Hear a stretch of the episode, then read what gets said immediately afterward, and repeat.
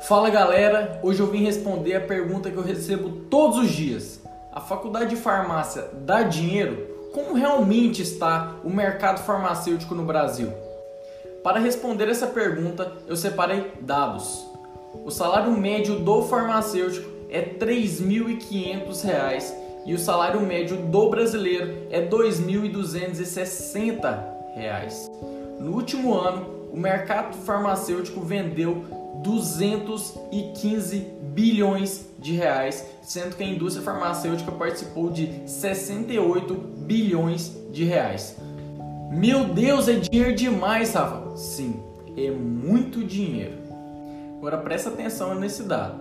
Em 2018, o farmacêutico foi o terceiro profissional mais contratado. Em 2019, subimos uma posição, fomos o segundo profissional mais contratado. É mesmo, é? Tá, Rafa, mas responde a pergunta: dá dinheiro? Galera, lógico que dá dinheiro. Olha o tamanho do nosso mercado: 215 bilhões de reais em venda. Se o salário médio é R$ 3.500, em 2018 eu tirava R$ 6.500 mensais. Você é o bichão mesmo, hein, doido? Não, eu não sou o bichão, mas se eu conseguir, você também pode conseguir.